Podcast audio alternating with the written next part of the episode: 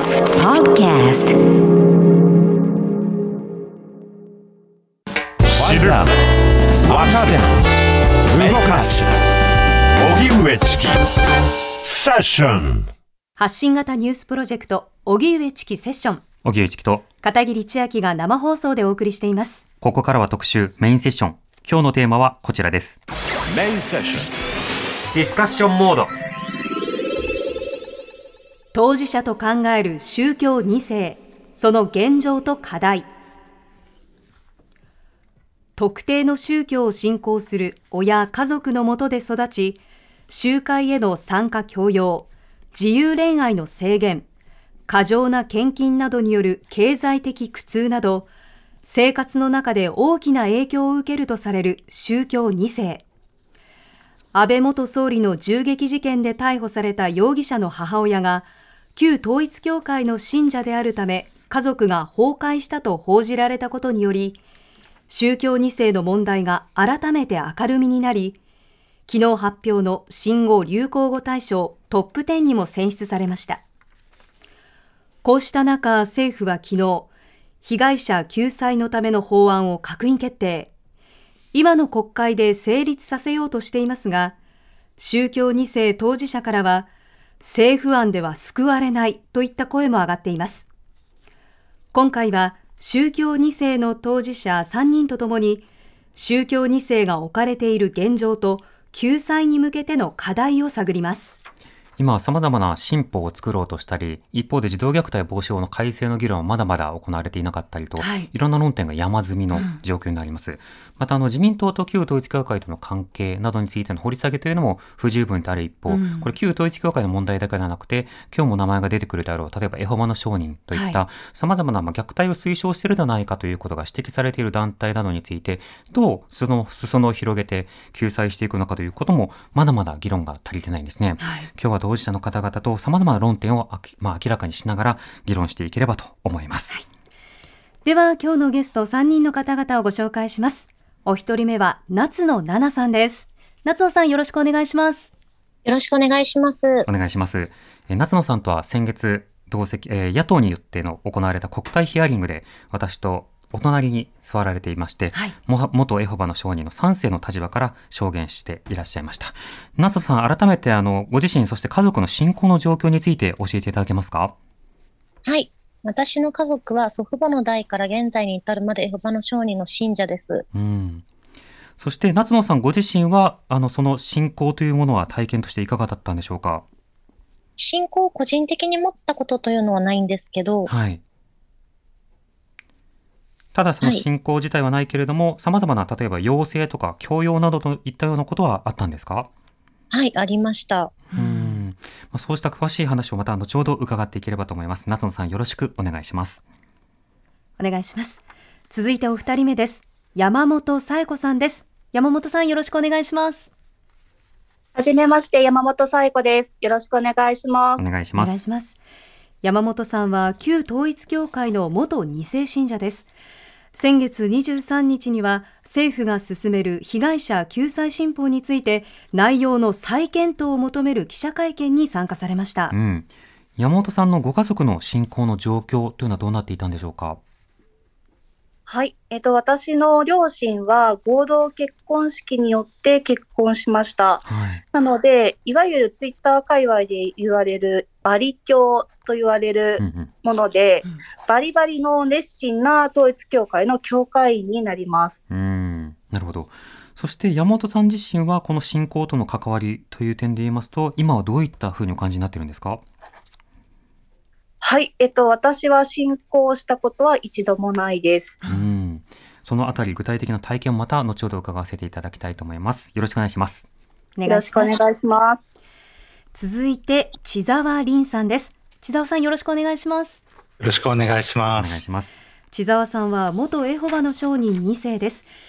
公認心理師として地域の福祉に関わる仕事をする傍ら、宗教2世の当事者同士が語り合うピアサポートの活動にも精力的に取り組んでいらっしゃいます。はい。千沢さんはご家族の信仰状況というのはどうだったんでしょうか？はい。えっ、と、私の父、母、兄、弟がいまして、そのうち母と兄は今もあの熱心な信者です。うんで、弟はあの、残念ながら10代後半で自死しております。はい。うん。また、ご自身の信仰体験、あるいは信心などはどうなんでしょうか？はい。あの、私はあの5歳から20歳ぐらいまで、えー所属してまして、えー私の場合はあの、中3、中学3年生ぐらいから、あの、まあ、模範的で熱心な信者だったと思います。で本気であの、ハルマゲドンが来ると盲信しておりました。うん。競技の中で世界が終わる、まあ、それまで様々な宗教に対する勧誘とか、様々なことをしなくてはいけないと教えられてきたわけですか？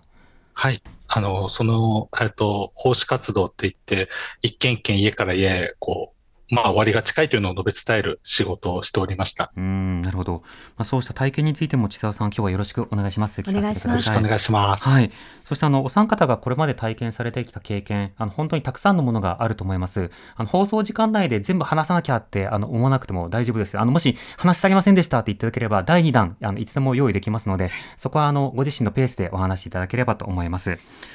では、早速お話を伺いたいんですが、まずですね、あの、私が関わっている社会調査支援機構チキラボというところで、いろいろな教団ごとのえ被害、まあ、体験とか虐待経験などについても調査をしています。その中で、どの教団でも、やはり儀式へ出席することであるとか、祈りの時間を確保すること、こうしたことというのはとても経験率が高い状況があったんですね。うん8割から9割の2世の方はこうしたことを経験していました。はい。他方で、例えば、知人への投票の呼びかけですと創価学会が極めて高く、うん教団への献金の要求という点で言うと、旧統一教会の要求が高く、そして、えー様々な家庭を訪問訪問する、まあ個別の自宅を訪問するといったようなことなどは、まあエホバの証人が多いと。教団ごとによっても何を親や教団から求められるのかが違うという、そうしたような、まあ、差というのも見えました。うん夏野さん、夏野さんの場合は、あの、親からどういった行為やどういった時間を確保するように要求され続けたんでしょうか？はい。私が強制されたものを具体的に説明しますと、はい。まず週3回の集会と呼ばれる集まりへの参加の強制、うんうん。そそれから集会が行われる王国会館という建物内に設置されている寄付箱への寄付の強制、それから奉仕と称する個別訪問形式での勧誘活動、うんうん。それと証言と呼ばれる学校での先生や友人に対する勧誘活動、そして朝起きた時や夜寝る前、食事の前などに祈ることを強要されていました。うーん、なるほど。本当に多くの時間を、まあ、そこに割くことを強要されていたということですけれども、エホバの証人の場合ですと、例えば学校行事への不参加、えそれから体罰が行われること、こうしたこともしばしば語られます。この点、夏野さんいかがでしょうか？はい。と私の場合、どちらもありまして、うん。その、例えばその、参考禁止されているものに参加をすると体罰とか、あとは集まりで、そこで不真面目な態度をとっていたり、はい。居眠りをしたりするなどをすると体罰がありました。うん。それは家庭の中だけではなくて、集会の会場などでもあったんですか？はい、会場で、その小部屋があったり、あとトイレとかに親が子供を連れて行って、その場で無知と言ってお尻を叩くっていうことがありました。うん。その無知と呼ばれるもの、た具体的にどういったものだったんでしょうか？私の場合は、と0歳からその、そこに通ってたんですけども、はい。ごく小さい時は平手で、で、ある程度大きくなってからは父親の革ベルトでした。うーん、なるほど。それは集会場でも同じもので叩かれたんでしょうか？集会場ではそのベルトを外してそこで叩くということはできないので、はい。家に帰ってから無知をするよというふうに宣告されて帰ってからになりますう。ん、なるほど。千沢さんも元エハバの商人2世です。まず今、夏野さんから話されてきた集会であるとか奉仕活動、まあ、こうしたものの教養などについての体験はいかがでしょうか？あの、夏野さんとほぼ同じです。あの、先ほどおっしゃられた通り、あの、もう私たちとしては、あの、帰ったら無知ねっていう言葉がすごくもう死刑宣告みたいに聞こえてて、はあの、すごくその帰るまでの恐怖の時間っていうのは今でも覚えてますし、あの、まあ、ぶそうですね、あの、特に部活とか進学をさせてくれなかったっていうところも大きいですね。あ、の、まあ、本当はエホバの商人は全国、本当共通一律な感じだったので、夏野さんがすごくよくまとめていただいて感謝してます。うん今のその話に出てきた、例えば部活動などの禁止や進学の禁止、千田さん、これはどういったことなんでしょうか？はい。あの、やはり部活をすると集会に参加できない。日曜日とかも集会ありますし、あの部活の練習、平日も集会があのありましたので、はい、それに参加できないということですね。進学に関しても、あの私の時代はやはりもう終わりの時が、もうハルマゲドンが近いから、あのそういう選挙活動の方を優先させなきゃいけないという、まあ、まあ、雰囲気って言いますかね、そういう形だったので、はい、そこでこう、まあ、高等教育は必要ない。どちらかというと、選挙活動を優先させるような仕事に就きなさいという形でした。うん。実際ラボの調査ですとエホバの証人は他の宗教の教団の信者の方2世の方と比べても学歴を低くされるというそうした傾向がありました。千沢さんの実感としてこれはどうでしょうか？そうですね。あの熱心なまあ私は母親だけ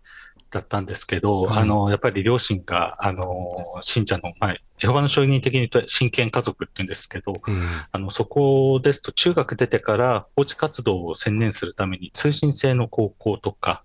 まあ、進学校ではなくて、まあ、実業高校的なところに進んで、あの、やる形が見られてましたし、大学、うん、私の時代は大学に行ってた人はほとんどいなかったです。はい。そうすると虐待の中では教育ネグレクトなども見られるということです。うん、また、あの、千沢さんにも体罰の話、すいません、聞かせていただきたいんですが、はい、例えば集会場などで、まあ、叩かれたというような経験がある方、とても多くいらっしゃって、はい、親同士が、その無知についての情報交換をしていたという証言もよく聞きますが、これはいかがでしょうか、はい、いや、本当に、あの、ありました。あの、私も生で見て、その集会が終わった後に、その無知の相談ですね。はい、これ、これがいい、あれがいいみたいな。そういう相談をされてたのは覚えてます。他の、あの、まあ、ピアサポートしてる仲間の方から聞いても、やっぱり同じ現現状だったっていうのは聞いてます。あ定規がいいとか、あの ベルトがいいとか、そういった話をするってことですか、ね、ガスのホースがいいとか、うそういうね、あの、ゴムホースがいいとか、はい、っていう話は実際私も聞いてます。うん、なるほど。教団ごとに様々な体験の違いもあると思いますが、山本さん、山本さんは旧統一教会の元2世信者ですが、教団や家族から求められたこと、印象的なことはいかがでしょうか？そうですね。あの、ここのデータでも、あの、数値が高いような儀式等への出席や祈りの時間の確保というのもあるんですが、はい、特に私個人として思ったのは、あの、自分の身体を酷使修行というところに当てはまるかと思うんですけれども、うん統一教会の韓国にあるチョンピョンというところがありまして、はい、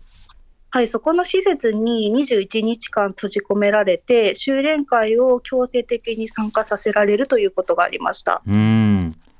その修練会というのはどういったものですか？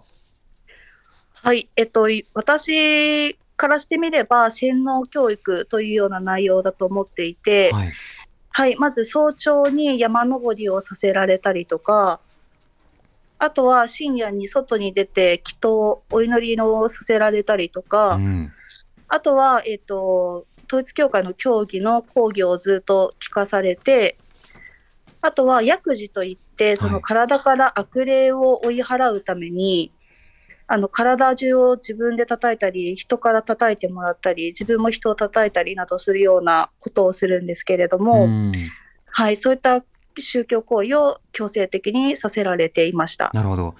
実際のデータ上でも、この自分の体を酷使する修行の強要、これは旧統一教会では数字が他の教団よりも高くなっていたわけですけれども、うん、同じような経験は山本さん以外の旧統一教会の2世の方も経験しやすいということなんでしょうか？そうですね。あの、統一教会では、その、えっ、ー、と、両親が祝福を受けて生まれてきた子供のことを祝福2世と言って、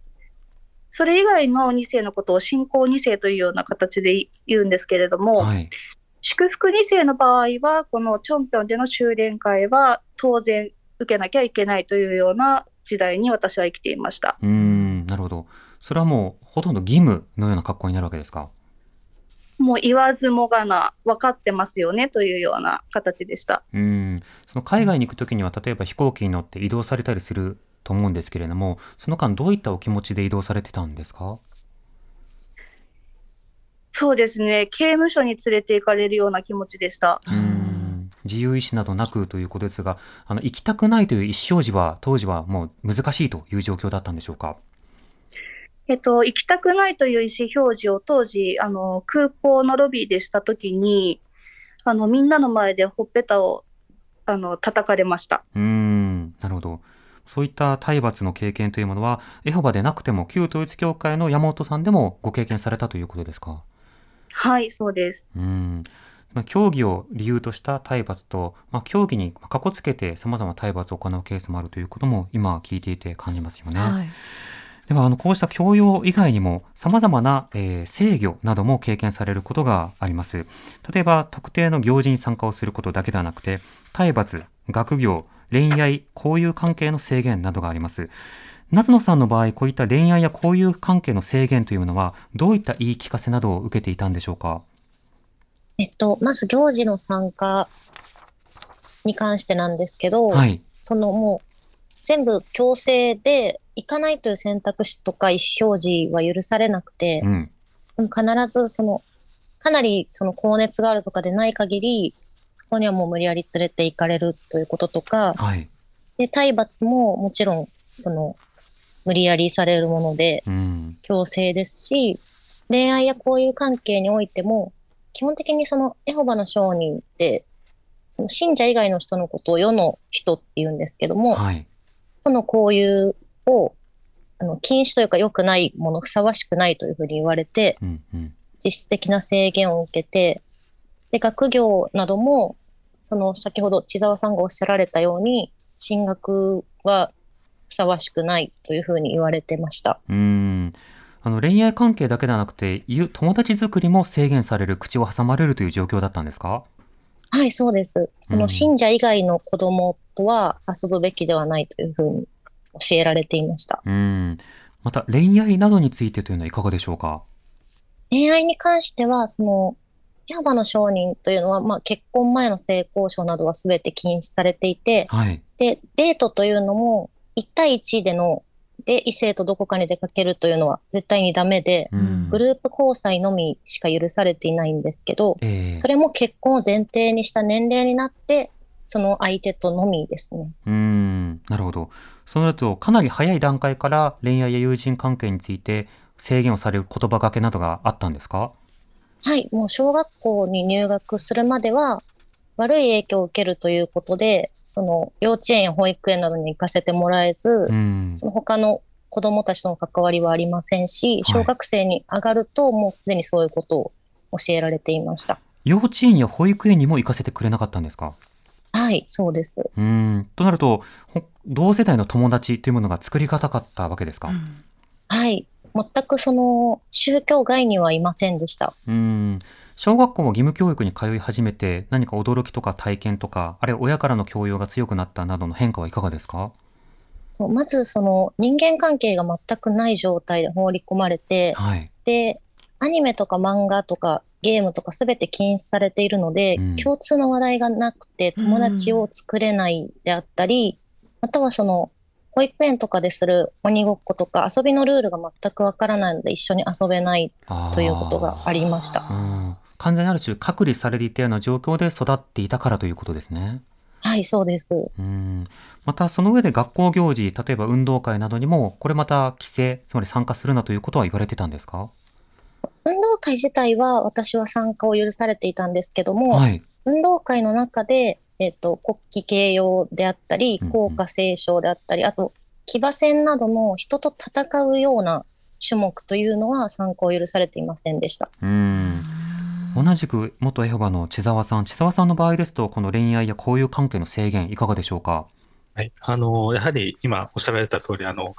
その一般の世の中は、あの、サタンが支配している世の中だっていうふうに教えられてて、はいやっ。ぱり自分たちの教団が唯一誠の神の組織だっていう教えだったので、うんよくあの、悪い交わりは有益な習慣を損なうというふうによく言われ続けて、私もあの、小学校入ってから友達と遊ぶってことはできなかったですし、うんあの、まあ、集会とかに出てるので、やっぱテレビもやっぱりこう暴力的だとかっていうのって見せられなかったんですね。ゲームとかもそうです。そうなるとやっぱりこう、友達と遊ぶ、まあ、スキルがない、一般のこうライフスキルがないまま、あの、小学校、中学校、あの、暮らしてきたなっていう感じです。うんとなると相当制限されるという人間関係や孤独感だけではなくて社交性を学ぶ機会を奪われたという感覚があるんですね。そうですね。あの、本当にエホバの商人の組織の中だけで、本本来まあ生活していった方が理想的だという形だったので、はい、あの、本当それ以外はもう集会とか奉仕活動とか、まあそういった形で、まあ時間を費やしてたっていう感じですね。なるほど。では旧統一教会の2世である山本さん、山本さんはこういった様々な制限などについてはいかがでしょうか？はい、そうですね。あの、統一教会でも、あの、エホバの商人さんと一緒で、あの、サタンの世界だというような教えがありますので、あの、制限は非常に多かったと思います。うん、なるほど。また実際にあの、手元に、えー、別紙を用意していただいておりまして、私のちもあの資料を預かってるんですけれども、これ山本さん、あの、旧統一教会が要請しているものをリストにまとめてくださったんですね。はい、これはツイッターで、あの、キリンさんという方が手元に残っていた資料として挙げていたものなんですが、はい、うん、はい、あの、これは統一教会の2世信者に対しての生活指針として配られているようなものになります。うんでは片桐さん読み上げこちらお願いしてもいいですか？はい。えー、手元にあるの読み上げます。この世の結婚は絶対にいけない。男女交際は見てもいけない。触ってもいけない。取って食べない。異性問題は毒薬であり私を殺すものである。AV 等を見てはいけない。絶対信仰、絶対服従、絶対愛という信仰強制の言葉を言わされる。服装も制限される。お金は自分のものではなく公金であるとされ、献金しなければ罰を受ける。毒薬を飲むのと同じと言われる。お酒とタバコの禁止、敬拝の強要、礼拝などの信仰活動の強制などがありますね。はい。あの、一つ一つ伺っていきたいんですが、山本さん、まず恋愛関係の規制、これが相当多い印象ですが、これはいかがでしょうか？はい。えっと、取って食べないというところが少し分かりづらかったと思うんですが、はい、はい、統一教会では、そのアダムとイブ、まあ、エヴァとも言うんですが、アダムとエヴァが、その、禁じられた木の実を取って食べて堕落をしたというふうに、あの、聖書の中では出てくると思うんですけれども、はいはい。えっと、これを統一教会では、まあ、善悪を知る木の実のこと、まあ、男女交際、肉体関係、セックスだというふうに、あの、教えています。うんはい、なので、それに基づいて男女交際などを勝手にすることは堕落の始まりというふうに教えられます。あなるほど。しかもこれ、例えばポルノなどを見てはいけないであるとか、それから同じ部屋に2人ではいけないなど、相当程度このリストがあって、それを縛るということになってるんですか？はい、そうです。うん。こういった指針というのは、何かこう紙のようなもので渡されるのか、それとも一個一個こう伝達されるのか、そのあたりはどうなんですか？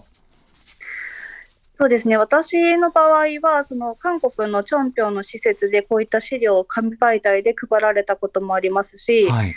あとはその日本国内でもたまにその修練会というのを2泊3日などやったりする時がありまして、えー、その時にもその2世たちにはこういった紙が配られます。うんなるほど。またあの恋愛だけの制限ではなく例えばあのエホバの方であった人間関係交友関係や友人関係についてはいかがでしょうか？そうですね、そこまで厳しくはなかったと思うんですが、はい、やはり堕落人間の子供サタン側の子供というような差別意識は植え付けられていたように思います。うんなるほど。またさらに公金、あの、まあ、公のお金と書いて公金という考え方、まあ、これも書かれてるんですけれども、これはどういった考えなんですか？はい、統一教会では、そもそもお金自身がすべて神様のものというような考え方があります。はいなので、その自分の生活に必要なもの以外のお金については、まあ、献金をして神様のもとへ戻しなさいというような考え方があるので、うん、まあ、神様のお金ということで公金と呼ばれています。なるほど。これは若いうちから実際に例えばお小遣いを寄付するものだよとか、そうしたようなことも教育されるんですか？おっしゃる通りです。ああ、なるほど。献金訓練のようなことを受けるわけですね。はい。うん、これまた様々な献金を家族がすることによってより貧しくなるということも起こり得ると思うんですがこの点山本さんいかがでしょうか？おっしゃる通りです。献金をどんどんしていくので、家庭は生活苦に陥っていきます。うん。こういった献金については、夏野さん、エホバの商人の場合ですと、こういった経験というのはいかがでしょうか？はい。その、献金という問題に関しては、その旧統一教会ほどひどくはないとは思うんですけども、はい、その寄付をすることがやっぱり推奨はされていまして、うん、ずっとその寄付箱にまあ、誰がいくら入れたとかっていうものはわからないんですけど、ええ、集会のたびに寄付するような形でした。うん。千田さんはいかがですか？はい、あの、同じですね。あの、ただ寄付、お金じゃなくて、例えば労働力、うんうん、あの、王国会館を建築するための労働力とか、その印刷工場とか、そういったところの、あの、まあ、無償奉仕って言いますか、えそういうところでの、あの、まあ、寄付といいますかね、っていうのは、あの、ありました。うんあの横道誠さんは時間の献金だと、時間を捧げることを要求されるんだというふうに表現されてましたが、千沢さんもその通りですか？そうですね。むしろあのそういう、そういう、まあ、国会建設とかっていうところに行くと、すごくこう回収、まあ、あの、そのコミュニティの中では、あの、まあ、一目置かれると言いますか、うん、そういうステータスがあったりしたので、結構積極的に言ってましたし、私もやっぱりそういう奉仕活動をすることに憧れを持ってました。なるほど。では、さらに脱会時の困難についてもいろいろと伺いたいと思いますが、メールいただいております。はい。宗教3世の方からの体験談です。ラジオネーム、カミュの相棒さんからいただきました。ありがとうございます。私は宗教3世です。10代後半から20代前半まで宗教活動をしていましたが、その後組織から離れました。そうすると再び会合に参加し活動するようにと面会を求め、教団男子部のメンバーが自宅を訪問してくるようになりました。もう来ないでほしいと伝えても、数ヶ月間そのような状態が続き辛かったです。また友人や知人など人間関係が教団内部の人ばかりだったので教団から離れると人とのつながりも失われ孤独感が強かったです宗教的付きまといによって宗教活動を強要されることなく安心して信仰から離れられる仕組みが必要だと思いますまた信仰を失って不安定な状態になっている人に対するサポートも求められていると思いますというメールいただきました。はい。あの、この宗教的付きまとい、要は再勧誘をしつこく行われるということです。はい。千沢さん、千沢さんの場合は、その脱会時の困難や、そうした付きまといがあったのかどうか、これはどうでしょうか？はい。あの、付きまといっていうのはなくて、むしろやっぱりこう、はい、教団から離れた人間と接触を持たないようにというふうに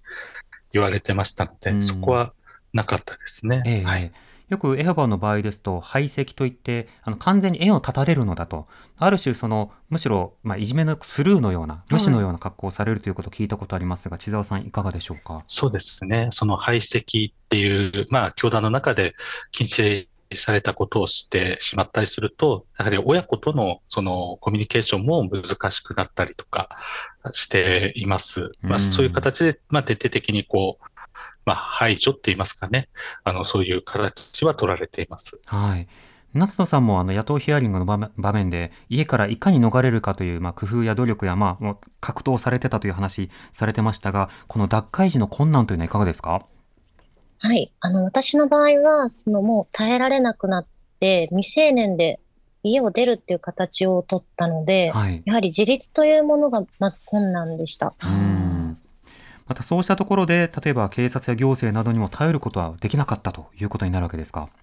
そうですね。その相談というのはさせていただいたこともあるんですけど、うん、やはりその介入できないということになってしまいますね。うんむしろ家出していた状況ですと、警察などが怖い存在になったりもするんですか？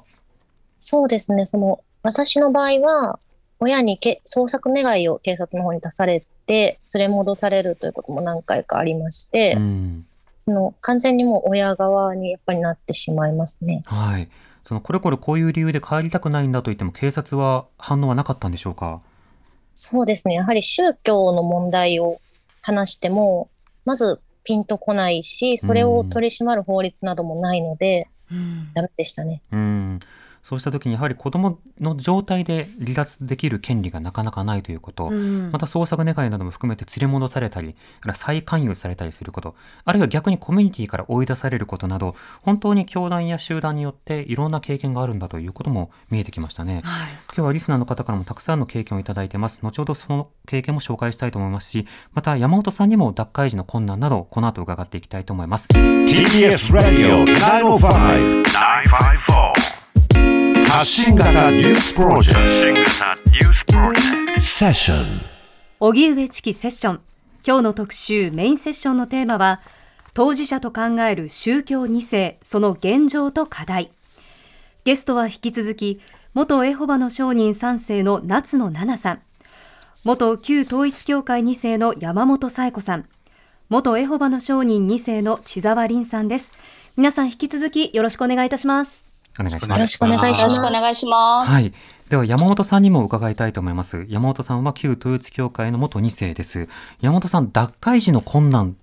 あるいはその付きまといであるとか、連れ戻しなどはいかがでしょうか？はい、そうですね。私の場合は、もともと、その祝福2世という立場だったので、はい、脱会というような明確な定義というのがそもそもありませんでした。うんなので、どちらかというと、脱会というよりかは、フェードアウトという言葉が近いように感じます。うんはい。で、きっかけは、その、大学生の頃に、えっ、ー、と、父と母が経済的に困窮してきまして、はい、母の洗脳が解けたのをきっかけに、母だけを連れて、私は家を飛び出しました。はい。で、やはりですね、家庭連合と言われるぐらい家庭にすごく重きを置く競技なので、うん、父からの付きまといというのはとても激しくて、母が父に少し離婚の話をしたところ、あの、包丁でお前たちを刺して、まあ、以下心中をすると。地獄に落ちるぐらいだったらそれぐらいをやるというふうに父に言われました。それで、えっと、私は警察に相談をして、戸籍や住民票に閲覧制限を今かけています。なるほど。うんうん、一般的なまあ接近禁止であるとか、あの閲覧制限などを、まあ、どういうふうに導入するかによってもですけれども、これ、接近禁止令などは出てはいないということですか？はい、接近禁止令ではなくて、あくまで住民票等の閲覧制限です。うんまあ、例えば接近禁止命令が出るストーカー規制法に関しては恋愛に限るということになっているので、はい、宗教的付きまといはまた別枠ということにもなってはいます。またその様々なあの付きまといということもそうですが、あのいろいろなトラウマとかいろいろな相談先とかそうしたものも必要だという話もあのリスナーの方からのメールでも、そして今のご意見の中でも感じるところはありますが、うん、リスナーの方からのメール紹介しましょう。はい。えー、関東の女性の方です、えー、宗教2世当事者のものです私は親族が親を勧誘したことで私も幼少期からオウム真理教の信徒になりましたご存知の通りテロを起こし解散請求された教団です20代に入ったばかりの頃完全に脱退しましたが社会的バッシング行政側の協力もなく社会から締め出されるような生活を送ってきましたあの時国が動いてくれていれば現状は変わっていたのではないか、そう思っています。オウムにいた生活もトラウマではありますが、それ以上に社会に戻ってきて、オウムに所属していたという過去だけで、加害者、犯罪者のように扱われた日々の方が重く、その期間は精神状態が限界になり、自身も考えました。悲惨な事件からこんな形で宗教2世に焦点が当たったことは残念ではあります。ただ今がチャンスとも捉えています。流行で終わらせてはいけない。今苦しんでいる方、若い世代を救うことは、過去の自分自身も救うことになると考えています。この負の連鎖を断ちたい。世間に現状を知ってもらい、国を動かす。今回できる法案はまだ未完成と感じています。訴え続けたいと思っています。ありがとうございます。ありがとうございます。続いてラジオネーム、メヒカリの唐揚げさんからいただきました。私は福祉と呼ばれる創価学会の2世です。生まれて0ヶ月で入信扱いとなり、創価大学もある八王子に育ちました。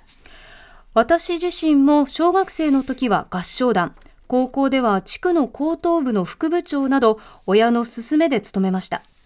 高校生になると他の同年代の子はほとんどフェードアウト状態で部長と自分だけの活動でした。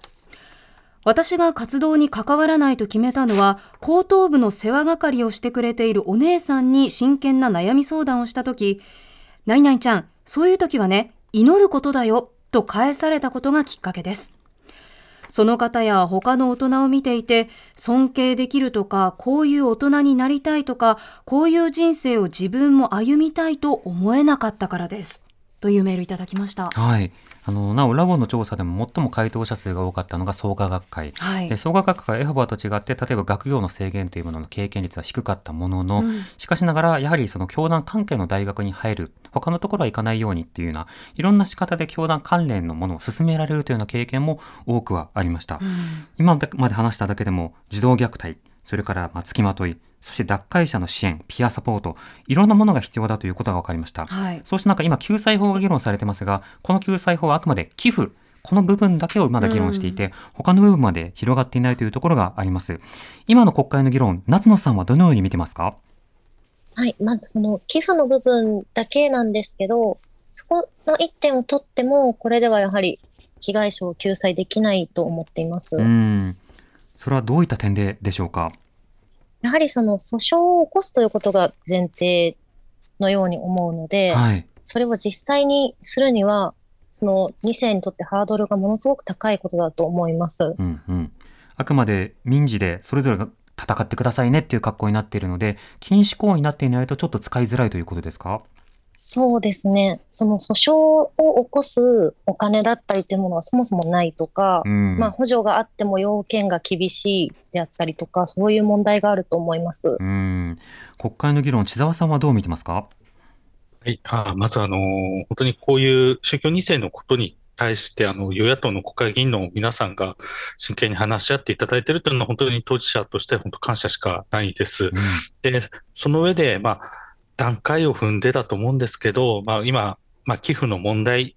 ということで、まあ、議論もされて、まだ不十分って言われてますけど、はい、また今後あの、まあ、宗教虐待とか、宗教教育による被害者に対しての対策も、まあ、あの、進めていただきたいという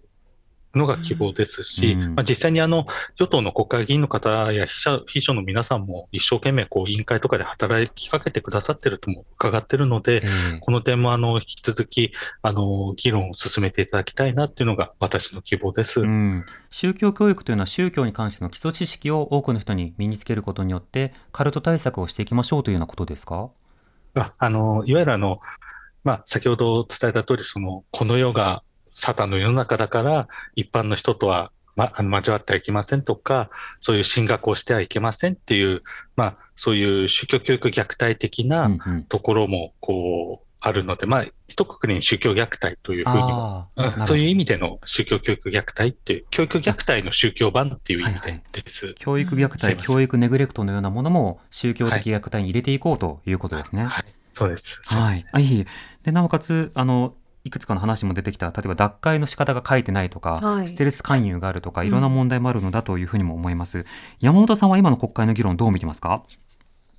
はい、そうですね。まずは、その被害者を救済しようというような動きを出してくれていること自体には大変心から感謝をしております。えしかし、あの、そうですね、先月の23日にも記者会見でお伝えさせていただいたんですが、はい、その政府案からその浮かび出てくるその想定されている被害者像と実際の私たち被害者の被害実態との間にすごく大きな乖離が生じているように感じ取っています。うんそうしたところ、やはり当事者の声、あるいは支援者の声というものを、まあ、ワーキンググループなどでしっかり汲み取っていくような、そうしたものもまだ作られていないので、うん、あのそのあたりも、まあ、聞き取り方ということも進めてほしいですね。まあ、そうした中、あの皆さんもそれぞれに被害者救済のための活動もされていますが、夏野さんと山本さんが新たな団体を設立に向けて動いていると伺っているんですが、あのこれについては山本さんいかがでしょうか？はい、そうです。えっと、今ですね、私たち宗教2世は、その顔出しとかができなかったり、実名なども、あの、公表ができない状態で、みんな、こう、見バレの危険を抱えて、かつ、プライベートの時間を削って活動しているのが実態です。うんただ、宗教2世問題というのは、やはり当事者でないとわからない問題というのが非常に多くて、はいはい。で、また先ほども伝えたように、政府の方が想定する被害者像との間にもまだまだ乖離が生じているため、うん、その政治やと行政とですね、連携して継続した交流をあの続けていく必要があると考えています。うん、なので、今後のその息の長い啓発活動などをするためにも、まずは個人に負担がかからないように団体を設立していこうと今考えて動いています。なるほど。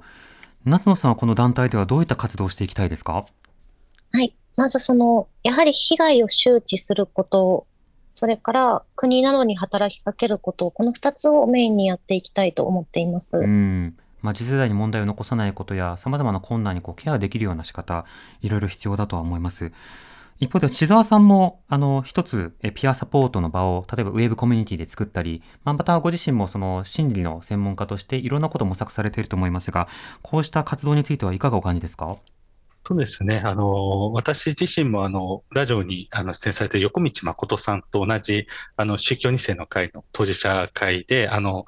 えっと、最初から参加させていただいているというのもありますし、はい、えー、1年前ぐらいからツイッターのスペースっていう音声 SNS の機能を使って、うん、まあ、あの、2世の、2世同士が安心安全にこう、語り合える場を、まあ、あの、ズームよりもちょっと敷居が下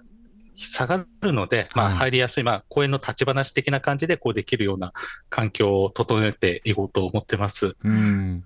やっぱり当事者同士の語り合いによって、ようやく何か言葉を獲得をしたり、あるいはその感情がこう、咳を切って溢れたりというような体験をされたり、そうした方々も多くいらっしゃるんでしょうか？そうですね。あの、まず言葉が通じるっていうことと、やっぱり自分の体験が分かってくれるっていう経験をすると、あ、自分だけじゃなかったんだっていう孤立感とか孤独感の解消に、私自身がつながってますし、うん、本当にこの活動っていうのは、あの、自分の回復のためにやってますので、えー、まあ、あの、一応心理師、公認心理師であり、社会福祉士ではあるんですけど、あの、この活動に関しては本当に一当事者というスタンスで、あの、させていただいてます。うん。こういった自助グループも必要ですし、先ほど夏野さんの話も含めて、行政関係者、警察関係者にも、こうした宗教関係の知識が蓄えられていくということも重要かと思いますね。うん、あの、なお、山本さん、この団体はいつ頃立ち上がる予定ですか？見通しはいかがですか？はい、えっ、ー、と、今、急ピッチで進めておりまして、はい、はい、あのー、そうですね、あのー、近々発表させていただきたいと思いますので、はい、ぜひ皆さん注目していただけると助かります。はい。あの、ぜひ、あの、山本さん、夏野さん、また団体ができましたら、あの、その団体の活動内容について、ぜひ、あの、ラジオでもお話聞かせていただいてもいいでしょうか。あ、ぜひぜひ嬉しいです。よろしくお願いします。はい、ありがとうございます。ますそして千沢さんもまた、あの、様々なね、今研究もされていらっしゃると思いますけれども、またぜひ番組でもお話聞かせてください。あ、よろしくお願いします。はい、ありがとうございます。ありがとうございます。えー、今日は当事者と考える宗教2世、その現状と課題と題しましてお送りしました。夏野さん、山本さん、千沢さん、ありがとうございました。ありがとうございました。ありがとうございました。TBS ラジオ。TBS ラジオ。荻上チキ。